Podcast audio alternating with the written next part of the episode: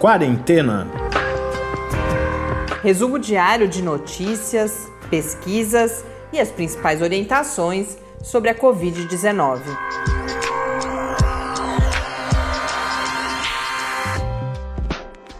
Quarentena, dia 139.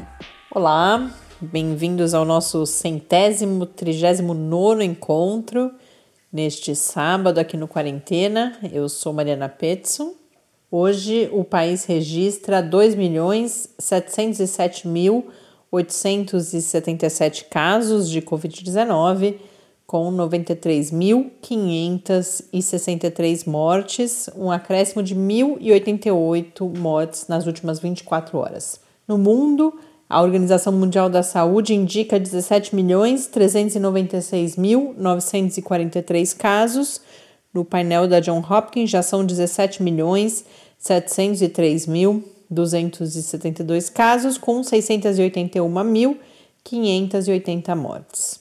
Hoje, como já virou tradição, embora a gente vá quebrar a tradição amanhã, nós não realizamos live nesta semana, de fato, como a gente veio falando ao, ao longo dos dias, estamos em um período com muitas outras atividades, além do, do quarentena e das atividades mais costumeiras, então não conseguimos agendar e realizar a live, então a gente faz um programa de volta aos velhos tempos aqui do quarentena e a gente faz um programa com notícias, com reflexões, domingo sempre é um espaço.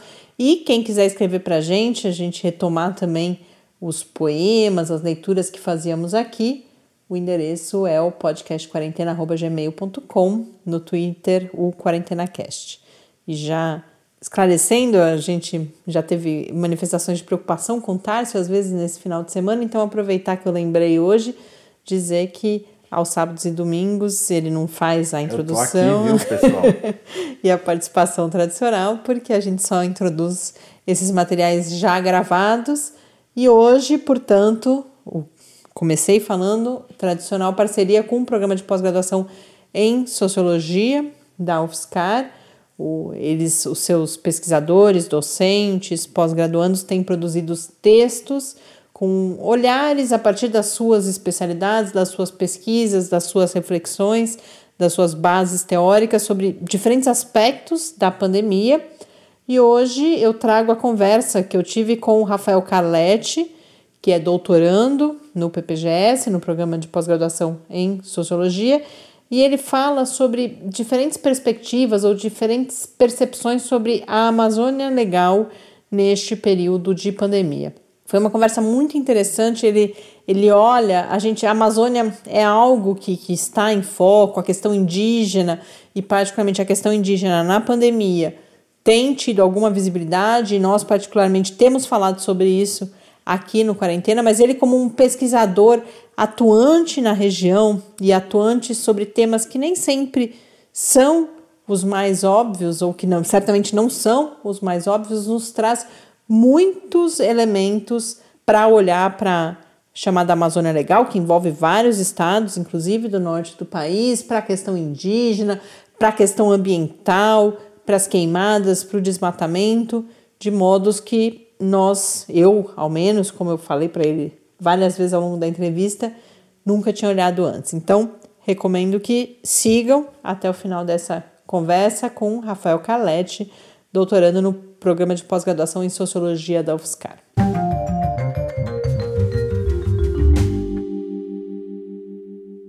Rafael, primeiramente, muito obrigada. É um prazer recebê-lo aqui no Quarentena para a gente falar dos vários aspectos que você destacou no seu texto sobre a Amazônia sob os efeitos da pandemia.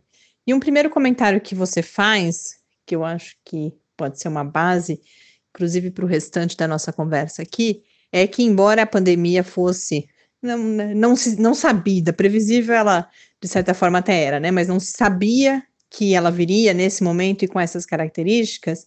Apesar disso, o que você põe é que as condições precárias em que vive as diferentes populações, os diferentes grupos populacionais na Amazônia são bem conhecidas e muitas vezes negligenciadas. Então, eu queria que a gente começasse justamente se você puder contar esse cenário que você com o qual você inicia o seu texto, resumindo, é claro, as principais características que você vai apontar, então, as, é, é, que condições precárias, de que natureza são essas condições precárias que você descreve no seu texto. É, obrigado pelo convite é, para poder participar desse projeto do Quarentena e também pela oportunidade de poder falar um pouquinho sobre a Amazônia, né? Que é também onde eu realizo minha pesquisa de, de doutorado, né? No estado do Amazonas. E então agradeço por poder falar um pouquinho sobre, sobre esse trabalho. É, bom, em relação à tua pergunta, é, são bastante conhecidas já, né, negligenciadas, como eu digo no texto, as condições ambientais e, sanitárias da, dos estados né, que compõem a região norte, principalmente. Né? Lembrando que a Amazônia Legal também compõe parte do, da região norte do Mato Grosso e oeste do Maranhão. Mas no que diz respeito à região norte, que é a maior porção da Amazônia Legal, é, a região norte ela apresenta os piores índices né, ambientais, sanitários e socioeconômicos de todas, quando comparado com todas as regiões do Brasil. Né?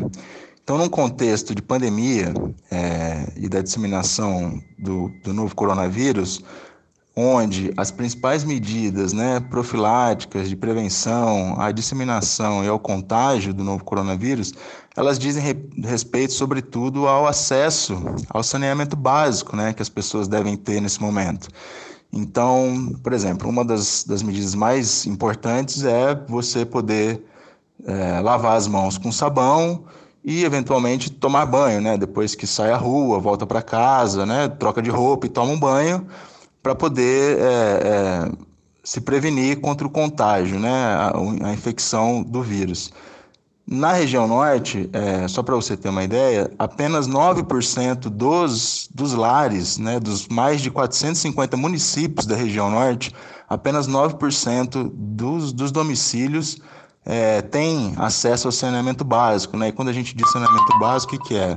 É acesso à água potável, água tratada, né, encanada dentro de casa, e acesso ao, à coleta e tratamento de esgoto. Então, quando essas condições já se apresentam de antemão para 90% da população da região norte, fica muito difícil é, fazer qualquer tipo de ter, né, ter acesso às medidas básicas de profilaxia e que possam evitar a transmissão do vírus, né? É, além disso, as pessoas talvez que não conhecem a, a Amazônia, os estados e as, e as grandes capitais, é, essas grandes capitais da Amazônia, elas são, obviamente, tão grandes e tão urbanizadas como as outras grandes capitais do restante do Brasil, né? Então a gente tem, por exemplo, em Manaus, em Belém, Boa Vista, em Macapá, enfim, todas as capitais, a gente tem centros muito urbanizados e a gente tem as periferias, né? A diferença que eu, que eu, que eu enfatizaria aqui nesse caso é que as periferias, por exemplo, do Rio de Janeiro, de São Paulo, Fortaleza, são periferias bastante urbanizadas, né? Elas fazem parte do tecido da cidade ali, né? No caso da Amazônia, essas periferias elas estão geralmente concentradas na, na, na beira, né, na margem dos igarapés, né, que são os pequenos rios que cortam as cidades. Né? Então, aquelas imagens de palafitas que a gente está acostumado a ver, elas constituem, na verdade, as periferias das grandes cidades da Amazônia. E a gente sabe, obviamente, que essas, essas periferias, essa, essa, essas pessoas morando nessas condições, também é um agravante para quem precisa, nesse momento de pandemia, se, se prevenir, né? Então, por isso que eu ressaltei as condições precárias, né, ambiental e sanitária, nas quais vivem as, as populações amazônicas, não só aquelas mais afastadas, as ribeirinhas, mas também as que vivem nos grandes centros urbanos é, da região norte. Rafael, e saindo então desse contexto mais geral, a gente tem a população indígena sofrendo os impactos da pandemia de uma forma com várias especificidades que também, mais uma vez, têm relação com essas condições já construídas historicamente. A gente tem tido alguma visibilidade desses impactos, mas eu queria que você, como pesquisador e como pesquisador atuante nesta região, que falasse um pouco então sobre as diferentes situações, as diferentes ameaças sofridas por essas populações nesse momento, especificamente, como o que é mais preocupante, como que você está vendo essa situação? Se na Amazônia Legal como um todo a situação é bastante preocupante, quando a gente olha para os povos indígenas especificamente, a gente vê que esse quadro ele se agrava ainda mais, né? Como eu destaco no texto, a Amazônia ela tem mais, mais da metade dos povos indígenas né, é, existentes no Brasil, são mais de 180 povos, e também tem mais de 98% das terras indígenas homologadas, elas ficam na Amazônia, né? Então, numericamente, é esperado que essas populações na Amazônia elas, elas, elas sejam mais atingidas pela pandemia. Só que a gente não pode é simplesmente olhar pelo lado numérico, ou seja, existem outros aspectos que tornam essa população mais vulnerável a, aos efeitos da pandemia. Né? Um deles, eu diria, que é a própria vulnerabilidade epidemiológica dos povos indígenas em relação ao novo coronavírus. Né? Como, a gente, como o próprio nome diz, o, o, corona é um novo vírus, desconhecido ainda pela, pela comunidade científica, epidemiológica, e a gente sabe que durante séculos, parte da população indígena, boa parte da população indígena, foi dizimada por conta de ter entrado em contato com novos patógenos, né, que não faziam parte da sua sociabilidade. Então a gente sabe que a varíola, é, o sarampo, a rubéola e várias outras doenças transmitidas por pessoas não índias, não indígenas, foram determinantes para a morte de, de centenas de milhares de indígenas, né? Então a gente sabe, por conta disso, que os indígenas fisicamente já são mais vulneráveis a esses patógenos com os quais nós temos mais, é, digamos assim, familiaridade. No caso do coronavírus, está quase que evidente, por conta das taxas de letalidade, que os indígenas continuam sendo fisicamente, epidemiologicamente, mais vulneráveis quando entram em contato com o novo coronavírus, né? Então, esse é um, é um dos aspectos que, que torna a situação dos indígenas mais grave.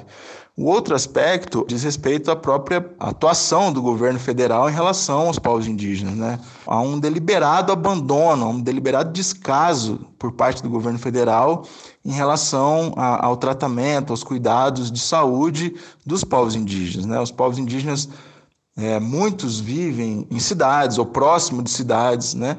muitos vivem próximos a grandes centros, então, portanto, têm mais acesso ou possibilidade de, de acesso a serviços médicos, mas muitos povos na Amazônia, sobretudo, devido à sua grande extensão, eles estão afastados desses grandes centros, né? Então precisaria de um efetivo, de um olhar específico e, e muito mais atencioso por parte do governo federal em relação aos povos indígenas que diz respeito ao tratamento da pandemia, né? Mas o que a gente vê é exatamente o contrário, é um completo abandono por parte do governo federal em relação aos povos indígenas. Então a gente vê eu acompanho muito a Associação dos Povos Indígenas do Brasil, né, que é coordenada pela Sônia Guajajara e que contempla várias organizações indígenas é, da Amazônia e do Brasil. O que a gente vê é um caso de descaso completo, assim, né? Falta de assistência médica, falta de serviços médicos, falta de postos de saúde específicos ao tratamento de indígenas, falta de testes, falta de médicos, né, para atender os indígenas. A Secretaria Especial dos Indígenas, ela tem subnotificado o caso, os casos é, de, confirmados e de mortes e os povos indígenas que estão sendo afetados durante a pandemia. Então, por conta disso, os indígenas se organizaram independentemente, junto com essas várias organizações indígenas, com várias organizações não governamentais que atuam na Amazônia em prol da causa indígena, e estão eles, independente do governo federal, cuidando da maneira que podem para que a pandemia não cause um estrago ainda maior do que já vem causando, né? Então, a situação dos povos indígenas, de fato, ela é muito mais grave em relação a não indígenas esses diversos aspectos, né, que eu acabei de dizer que estão destacados no, no texto. Rafael, uma outra problemática importante que você traz e muito provavelmente desconhecida da maior parte dos nossos ouvintes, no, nos termos que você coloca, é, é, a parte que você chama de áreas protegidas ou desprotegidas, faz o trocadilho, inclusive, falando de terras indígenas e das unidades de conservação. Um aspecto que eu gostaria que você, com pessoas que nos acompanham, é quando você diz toda uma compreensão dessas áreas, é, das terras indígenas e das unidades de conservação, como autossuficientes e que isso, de certa forma, é quase é uma justificativa para uma ausência estatal. Você pudesse apresentar essa reflexão que você traz no texto também? Sim, Mariana, eu acho esse tema é, bastante importante, é um tema sobre o qual eu venho me dedicando bastante na tese, né? Porque traz um pouco uma perspectiva um pouco mais crítica em relação à percepção da Amazônia, em relação aos chamados povos tradicionais da Amazônia, né? E foge, creio eu, um pouco desse estereótipo e dessa imagem meio idílica, meio, meio mística que a gente, ao longo dos últimos das décadas e séculos, a gente vem construindo e divulgando, assim, até propagandisticamente, sobre a Amazônia, né?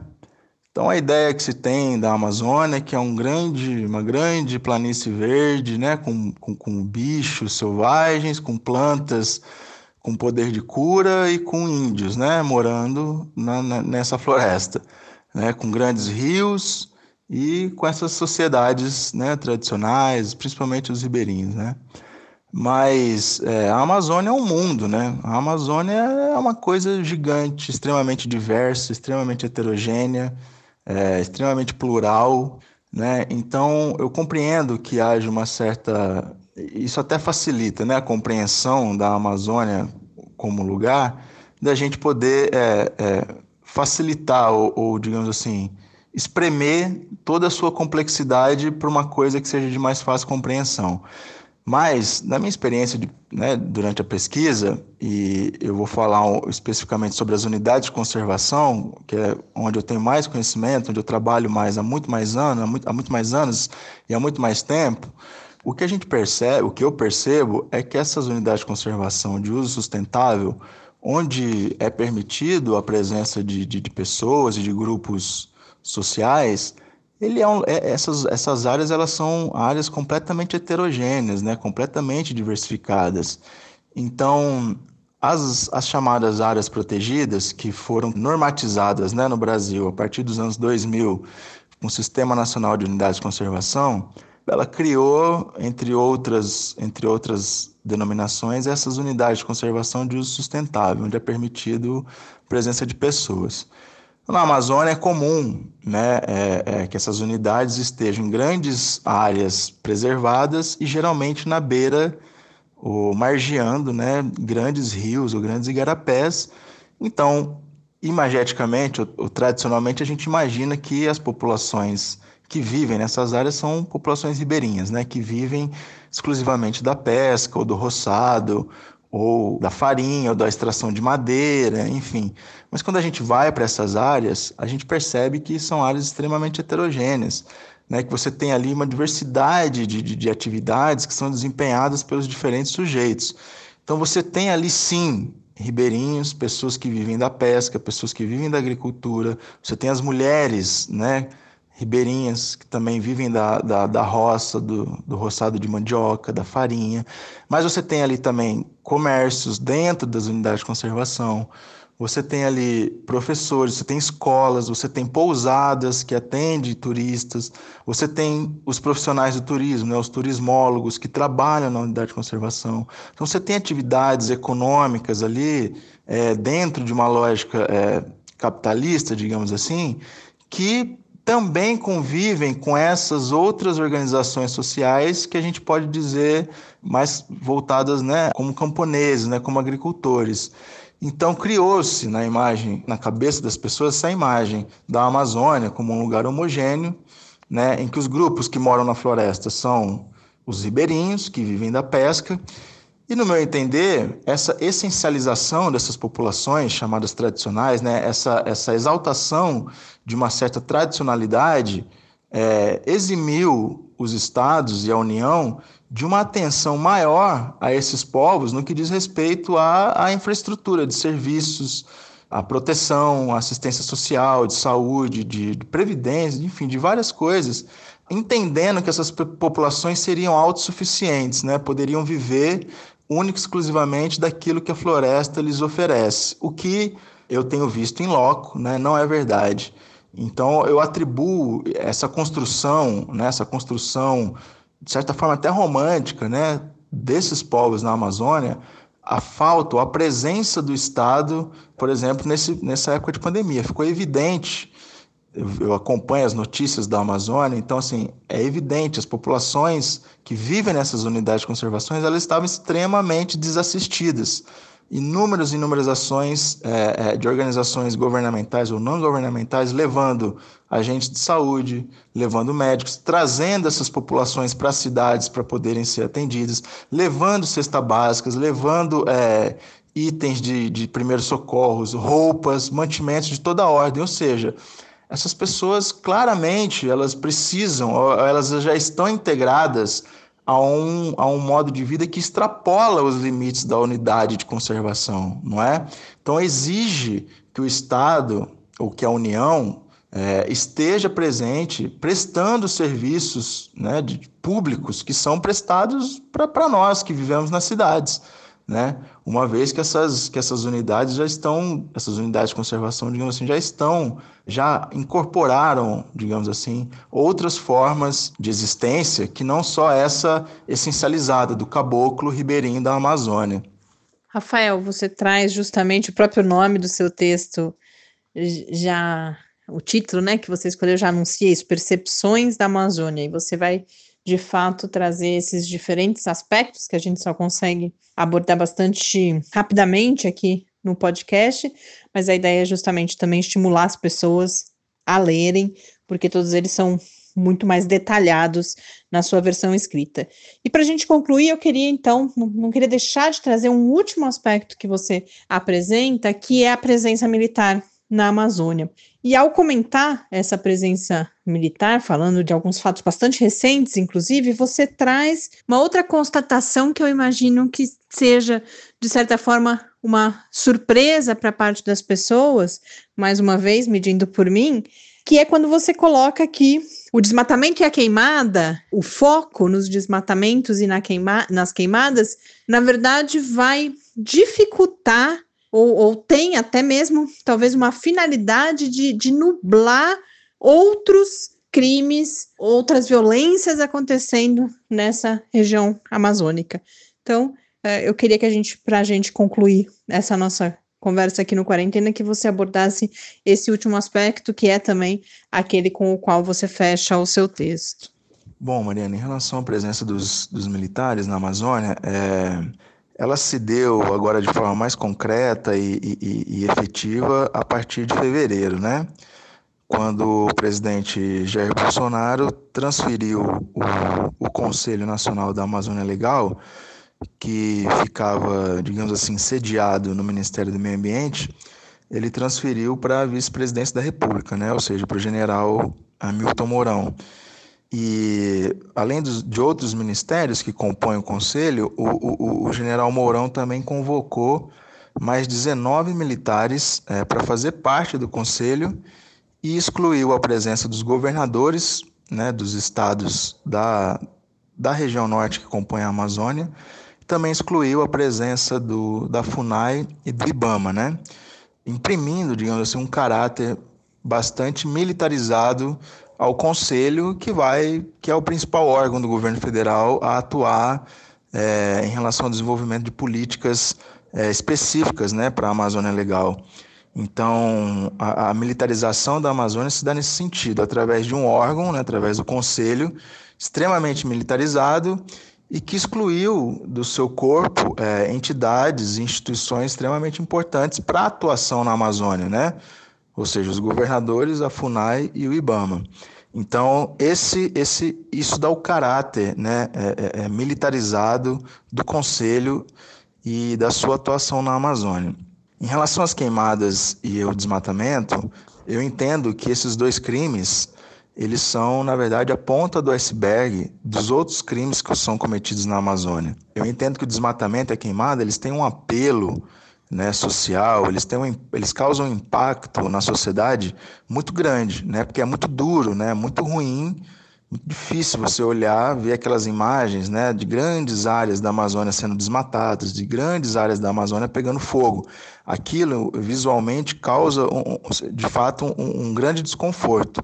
Mas o que eu chamo a atenção no texto é, é, é que para que esses dois crimes aconteçam, é preciso que o principal crime que ocorre hoje na Amazônia venha primeiro, que é a grilagem de terras, que é a posse legal da terra na Amazônia.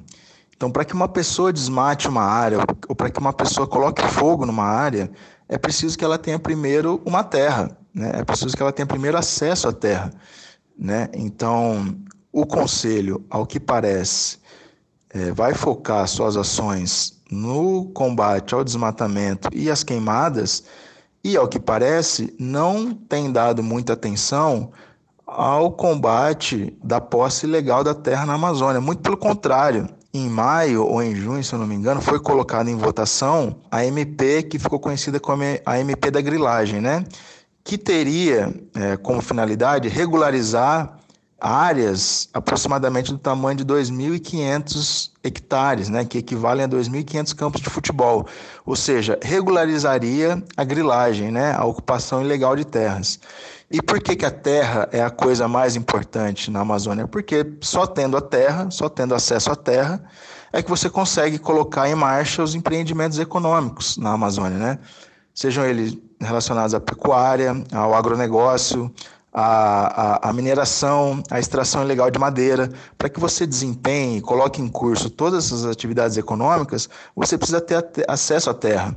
E depois que você tem acesso à terra, o desmatamento e a queimada, para essas pessoas, são crimes irrelevantes. Né? São crimes irrelevantes, porque elas já têm acesso ao que é mais importante na Amazônia, que é a terra. Então, ao fazer isso, ao, né, a minha leitura é essa, né, que o conselho, ao focar nesses dois crimes, que eu ressalto, são crimes e devem ser combatidos, mas eles é, acabam deixando de lado, primeiro, que pessoas que ocupam de forma ilegal as terras na Amazônia possam desenvolver suas atividades econômicas de forma completamente legal. E segundo, é, combater queimadas e, e, e, e desmatamentos na Amazônia, ao que parece, tem atendido aos investidores internacionais, que ao relacionarem os seus investimentos a essas áreas desmatadas ou queimadas, têm perdas significativas é, nos seus rendimentos, né, nos rendimentos dos clientes que gerem esses fundos. Então, ao meu ver, o, o, é isso que acontece. O governo, ao focar nas queimadas e no desmatamento, não ataca o real problema da Amazônia que permite que esses dois crimes aconteçam, que é, é o acesso, né, ou a posse ilegal nas terras das terras na Amazônia. Rafael, muito obrigada. Foi extremamente rica a nossa conversa aqui hoje no Quarentena.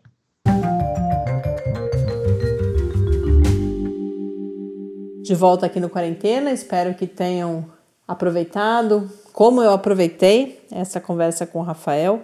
Acho que ele traz de fato, ou ao menos para mim, trouxe vários elementos que mudam um pouco e, e enriquecem a forma como a gente pode continuar acompanhando essa questão daqui para frente. Desejo um bom fim de semana, um, um bom domingo para quem nos ouvir amanhã cedo, bom descanso e a gente retorne amanhã aqui os dois, eu, Tárcio, com notícias, com poemas, se vocês nos enviarem, a gente espera que a gente tenha esse retorno. Então, até amanhã. Quarentena é uma realização do Laboratório Aberto de Interatividade para Disseminação do Conhecimento Científico e Tecnológico da Universidade Federal de São Carlos, o LAB da UFSCar, do Centro de Desenvolvimento de Materiais Funcionais, CDMF, e do Centro de Inovação em Novas Energias, o CINE. Pauta, produção e apresentação: Mariana Pezzo e Tárcio Fabrício. Arte e design de Henrique Mateus. Desenvolvimento web, Eduardo Martins. Edição de áudio, Lucas Stefanuto. Apoio Fundação de Amparo à Pesquisa do Estado de São Paulo.